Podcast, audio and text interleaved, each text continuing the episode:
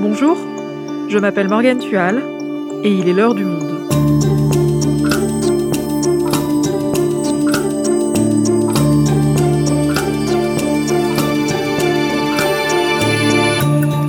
Aujourd'hui, comment l'éducation nationale fait-elle face au harcèlement scolaire? Après plusieurs affaires tragiques, ce sujet, longtemps ignoré, fait de nouveau parler de lui. Mathéa Battaglia, journaliste éducation au Monde, nous raconte la difficile prise de conscience française sur ce phénomène et nous explique les moyens mis en œuvre par l'éducation nationale pour tenter de le contrer. En finir avec le harcèlement scolaire, un épisode produit par Cyrielle Bedu, réalisation Amandine Robillard.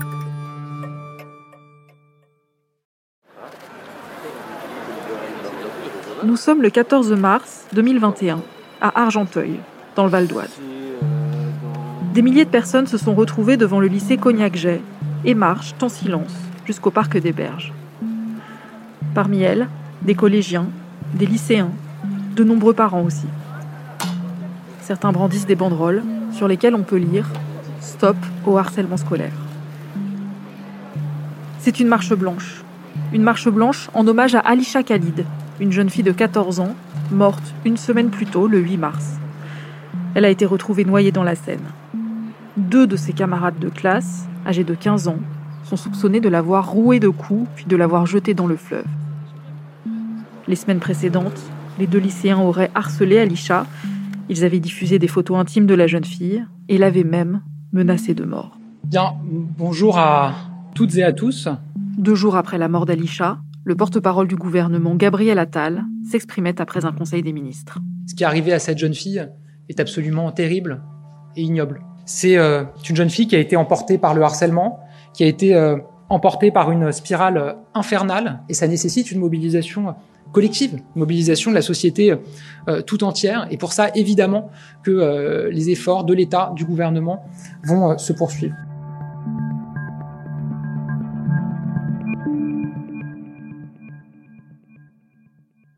Mathéa, tu écris depuis des années sur le harcèlement scolaire et sur les tragédies auxquelles il mène parfois. Est-ce que déjà tu peux nous expliquer ce que ça recouvre précisément le harcèlement scolaire? Alors cette question de définition, c'est une question importante. Hein. Pour bien pouvoir lutter contre le harcèlement, il faut comprendre euh, ce qu'il implique. Il renvoie à des violences verbales, physiques, psychologiques qui sont répétées, commises par un ou plusieurs élèves sur un autre. On n'est pas dans le cas d'une violence isolée, hein, on est dans une violence répétée et qui oppose généralement plusieurs élèves. Hein. C'est pour ça qu'on parle de phénomène de groupe. Elle peut impliquer des adultes, euh, parfois des enseignants, parfois des animateurs. C'est un sujet un peu tabou. On a longtemps insisté sur l'adjectif scolaire. Hein. On parle de harcèlement scolaire. En fait, euh, la redéfinition passe aussi par la remise en cause de ce mot, euh, puisqu'avec l'émergence des réseaux sociaux et l'équipement en smartphone des enfants de plus en plus tôt, on voit bien que le harcèlement se joue au-delà de la classe, au-delà de la cour de récréation, et qu'il a un retentissement jusque dans l'intimité des chambres d'enfants. Euh, en plus, on sait qu'Internet joue comme une caisse de résonance. Donc on ne peut pas lutter contre ce phénomène sans poser la question de sa définition et de l'évolution de sa définition. Est-ce qu'on sait combien d'enfants, combien d'élèves sont victimes de harcèlement scolaire? Alors ce sont un peu toujours les mêmes chiffres qui circulent et qu'on a en tête. On parle de 700 000 enfants touchés par le phénomène chaque année. Un élève sur dix au cours de sa scolarité et même un sur cinq euh, pour ce qui est du cyberharcèlement. Les enseignants, eux, ont tendance à dire que deux à trois enfants par classe pourraient être concernés. Ce sont des chiffres stables.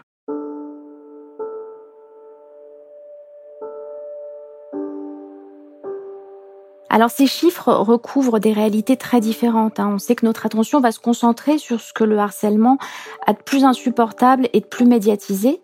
Euh, la mort d'enfants, la mort d'adolescents, mais ça c'est un peu sa face émergée et sa face exceptionnelle. Ces histoires nous bouleversent et retiennent notre attention, euh, mais elles ne résument pas le phénomène qui peut être en fait beaucoup plus banal. Et, alors concrètement, comment ça se manifeste le harcèlement d'un enfant? Qu'est-ce qu'il vit au quotidien? Alors ce sont des insultes, des moqueries, des bousculades, des vols, la casse de fournitures, évidemment des rumeurs. Hein. On peut penser, on a longtemps pensé que c'était des petites choses et on a minimisé le phénomène. On en faisait une étape presque nécessaire dans la vie du jeune, un peu comme s'il fallait souffrir pour grandir. Voilà. On parlait même de micro-violence. Alors on sait qu'à la maison, il peut y avoir des signaux d'alerte. Hein. On sait qu'il y a par exemple des résultats scolaires qui chutent d'un coup, un enfant qui s'isole, mais pas toujours. L'enfant peut préférer se taire, euh, tenter de cacher ce qu'il vit, euh, parce qu'il en a honte tout simplement, ou même pour protéger ses parents. Et c'est aussi ça la loi du silence, hein. c'est le silence des victimes. Et justement, face à ça, comment les enseignants, comment l'éducation nationale réagissent? Alors ils ont parfois, les enseignants, le sentiment qu'il leur faudrait tout voir, tout signaler, tout prévenir et tout régler. Hein. Et, c'est une demande très forte euh, de la société, c'est une responsabilité très lourde qui pèse sur leurs épaules. On sait que si les enseignants étaient formés à la psychologie de l'enfant, s'ils étaient formés à la gestion de groupe, s'ils étaient formés à la détection des signaux faibles, ils pourraient beaucoup. Le problème, c'est que ce n'est pas le cas. Hein. Ils, ne sont pas formés ou alors pas tous. Alors parfois, on sait qu'ils s'y prennent mal ou qu'ils commettent des erreurs, qu'ils vont confronter les enfants, l'enfant victime et, les auteurs de harcèlement, par exemple. Un certain nombre reconnaissent qu'ils préfèrent parfois ne pas faire plutôt que de mal faire. Euh, il y a aussi euh, certains enseignants qui soutiennent un peu, euh, presque à l'ancienne, qu'ils ont finalement face à eux des élèves hein, et que ce sont ces élèves à qui ils doivent transmettre des connaissances et que ce n'est pas vraiment l'enfant dans sa globalité qui est pris en charge, mais en fait c'est plutôt la reconnaissance du sentiment d'être un peu démuni face, face à ce harcèlement scolaire. Mais comment ça se fait qu'ils soient si démunis, ces enseignants, qu'ils ne soient pas formés, qu'ils ne sachent pas comment réagir toujours face à ce harcèlement? Alors ils le sont pas tous, hein, je nuance, euh, je nuance un peu le, mon propos.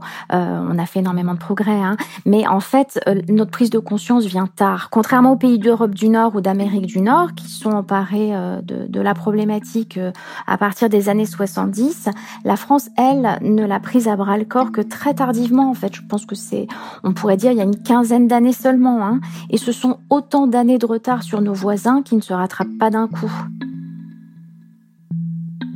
Les premiers travaux consacrés au sujet remontent au milieu des années 70, je crois. Hein. C'est le psychologue suédois Anatole Picasse. Alors la méthode Picasse, ce sont des entretiens individuelle, l'idée étant de briser l'unité du groupe et en fait on recherche une issue positive pour tous les élèves. C'est-à-dire qu'on implique euh, l'élève harceleur, euh, alors j'aime pas trop ce mot, hein, mais euh, on, va l'impliquer lui aussi dans la résolution du problème. Donc tous les enfants se retrouvent pratiquement presque euh, à égalité dans, dans, dans, la prise en charge et c'est d'autant plus important que, que l'on sait que souvent les, les positions ne sont pas figées, c'est-à-dire qu'il n'y a pas d'un côté le harceleur, de l'autre les harcelés, souvent les rôles peuvent évoluer hein, dans le groupe.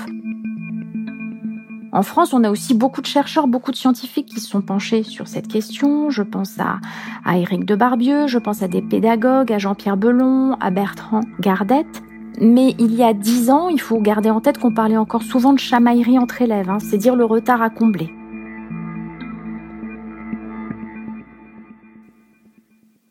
Et alors, qu'est-ce qui fait que désormais, en France, on parle du harcèlement scolaire comme d'un enjeu de société majeur? Qu'est-ce qui a changé? Quand est-ce que la prise de conscience a eu lieu?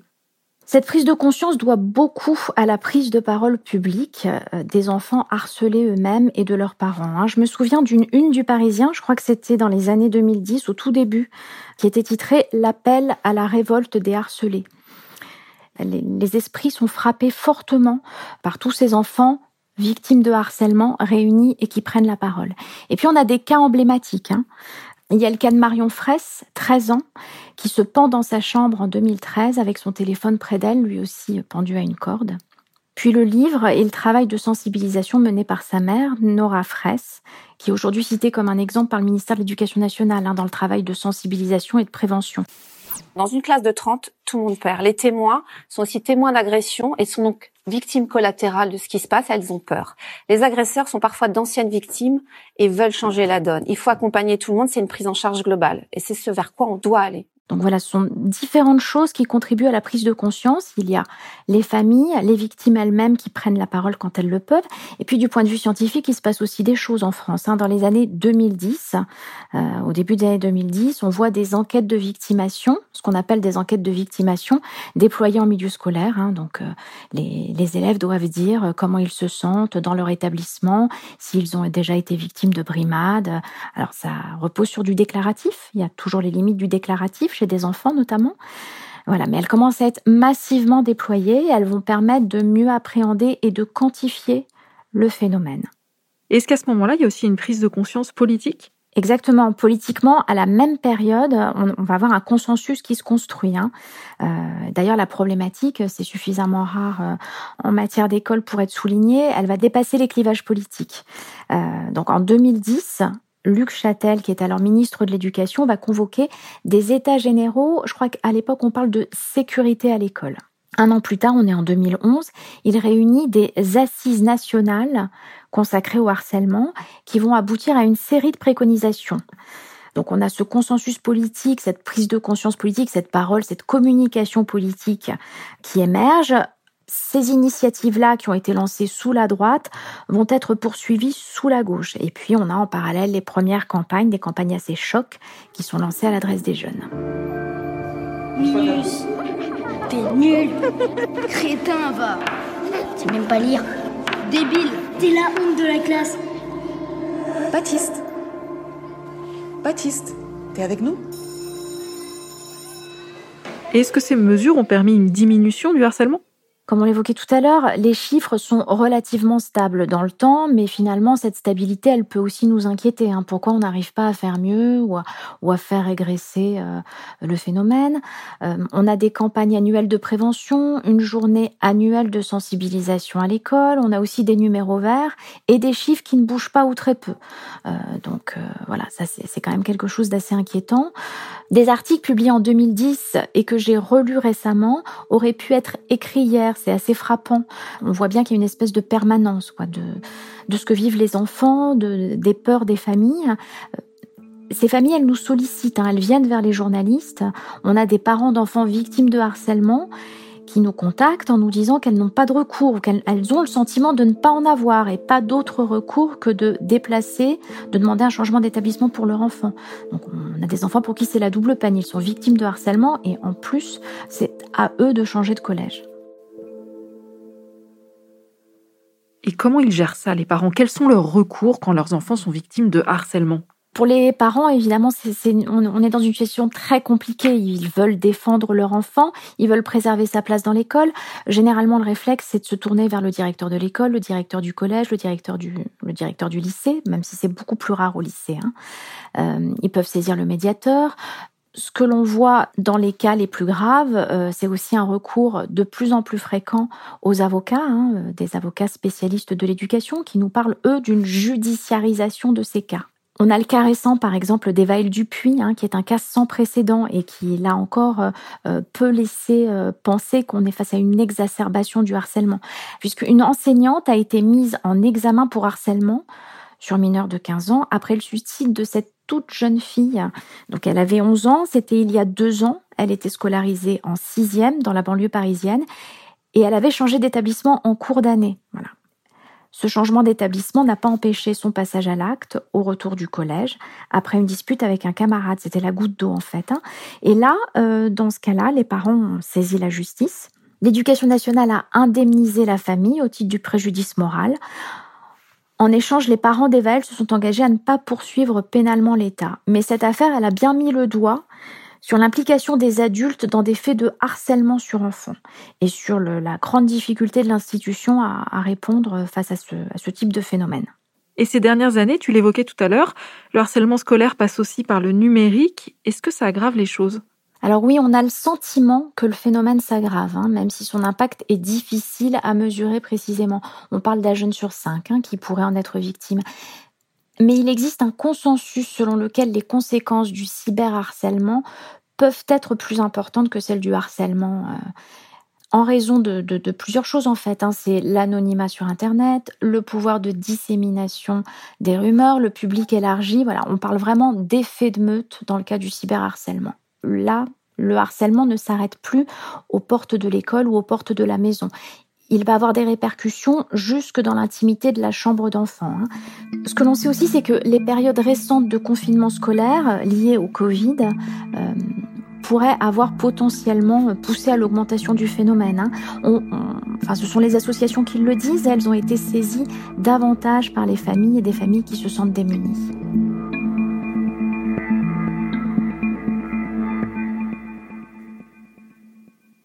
Mathéa, tu nous parlais tout à l'heure des mesures du début des années 2010 contre le harcèlement qui finalement n'ont pas donné tant de résultats que ça. Est-ce qu'aujourd'hui les politiques réfléchissent à d'autres dispositions pour endiguer ce problème? Alors oui, ils y réfléchissent hein, euh, depuis un certain nombre d'années.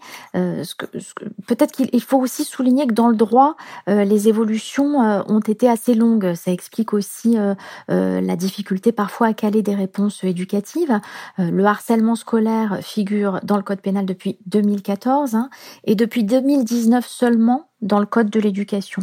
Mais une petite révolution s'est accomplie à ce moment-là, en 2019, grâce à la loi du 26 juillet 2019 pour une école de la confiance. Cette loi, elle fait entrer l'interdiction du harcèlement dans le code de l'éducation. On sait qu'une loi ne change pas les comportements du jour au lendemain, mais c'est un signal. Et puis, l'actuel ministre de l'Éducation, Jean-Michel Blanquer, euh, a aussi euh, porté son propre plan. Hein. Alors, c'est un, un plan qui s'appelle Clé en main. Il est testé dans six académies pilotes.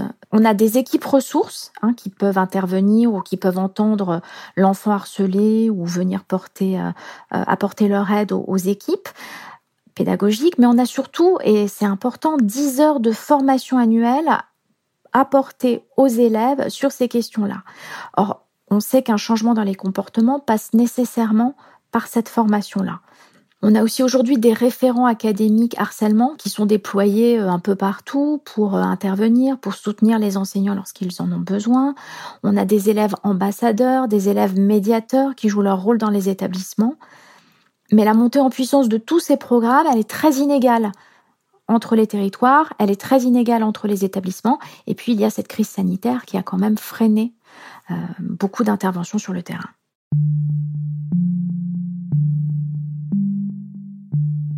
Alors, je m'appelle Jean-Pierre Bélan, je suis professeur de philosophie et ça fait maintenant plus de 20 ans que je travaille sur la question du harcèlement scolaire. J'ai commencé en 1999, c'est-à-dire à une époque où, il faut bien le dire, peu de personnes se, préoccupaient de cette question. Alors Jean-Pierre Belon euh, est, l'un de ces spécialistes du harcèlement qui a adapté la méthode PICAS, qui avait émergé dans les années 70 dans les pays d'Europe du Nord, qui l'a adaptée au contexte français. C'est cette méthode de la préoccupation partagée qui implique tout le groupe d'élèves hein, impliqués dans des phénomènes de harcèlement et qui est l'une des mesures sur lesquelles s'appuie le plan en dix étapes, aujourd'hui expérimenté dans un certain nombre d'académies pilotes. Le premier texte de Picasse, d'Anatole Picasse, pour traiter les situations de harcèlement date de 1975, donc ça date pas d'hier, et euh, je l'ai découverte en 2002. Et c'est à partir de 2010 que j'ai commencé à la mettre en œuvre, et puis après à l'adapter plus spécifiquement au contexte français. La méthode Picasse est très efficace pour arrêter les situations, mais la méthode Picasse travaille essentiellement avec les, euh, avec les intimidateurs, ceux qui ont pris part aux brimades. Et moi, je me disais, euh, qu'en est-il des victimes? Les victimes restent euh, seules. Est-ce qu'elles ne risquent pas, finalement, fragilisées par les brimades, de se retrouver une nouvelle fois en situation d'être blessées? Euh, C'est pour ça que j'ai vraiment renforcé, dans, la version qu'on a, faite de la méthode, j'ai renforcé le travail en direction des victimes. L'idée est de créer, dans le plus grand nombre d'établissements possible, une équipe ressource composée d'environ cinq personnes qui soit apte à prendre en charge le harcèlement par ces deux bouts, j'allais dire. D'une part, travailler avec la victime, l'aider, la soutenir, la réconforter, faire en sorte qu'elle ait un adulte référent qui l'accompagne, et en même temps travailler avec les intimidateurs pour faire en sorte qu'ils cessent leur brimade. Mathéa, est-ce que tu penses que cette nouvelle prise de conscience pourra donner des résultats?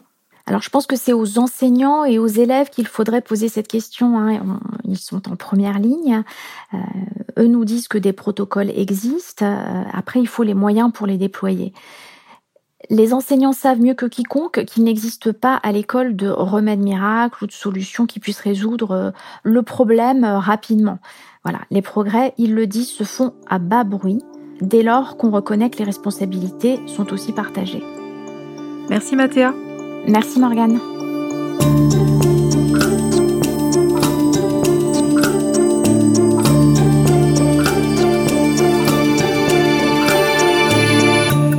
Si vous souhaitez en savoir plus sur le harcèlement scolaire, vous pouvez consulter tous les articles de Mathéa Battaglia sur notre site, à la rubrique Éducation. C'est la fin de l'heure du monde, le podcast quotidien d'actualité proposé par le journal Le Monde et Spotify. Pour ne rater aucun épisode, vous pouvez vous abonner gratuitement sur Spotify ou nous retrouver chaque jour sur le site et l'application lemonde.fr. Si vous avez des remarques, suggestions, critiques, n'hésitez pas à nous envoyer un email l'heure du monde @lemonde.fr. L'heure du monde est publiée tous les matins du lundi au vendredi. On se retrouve donc très vite. À bientôt.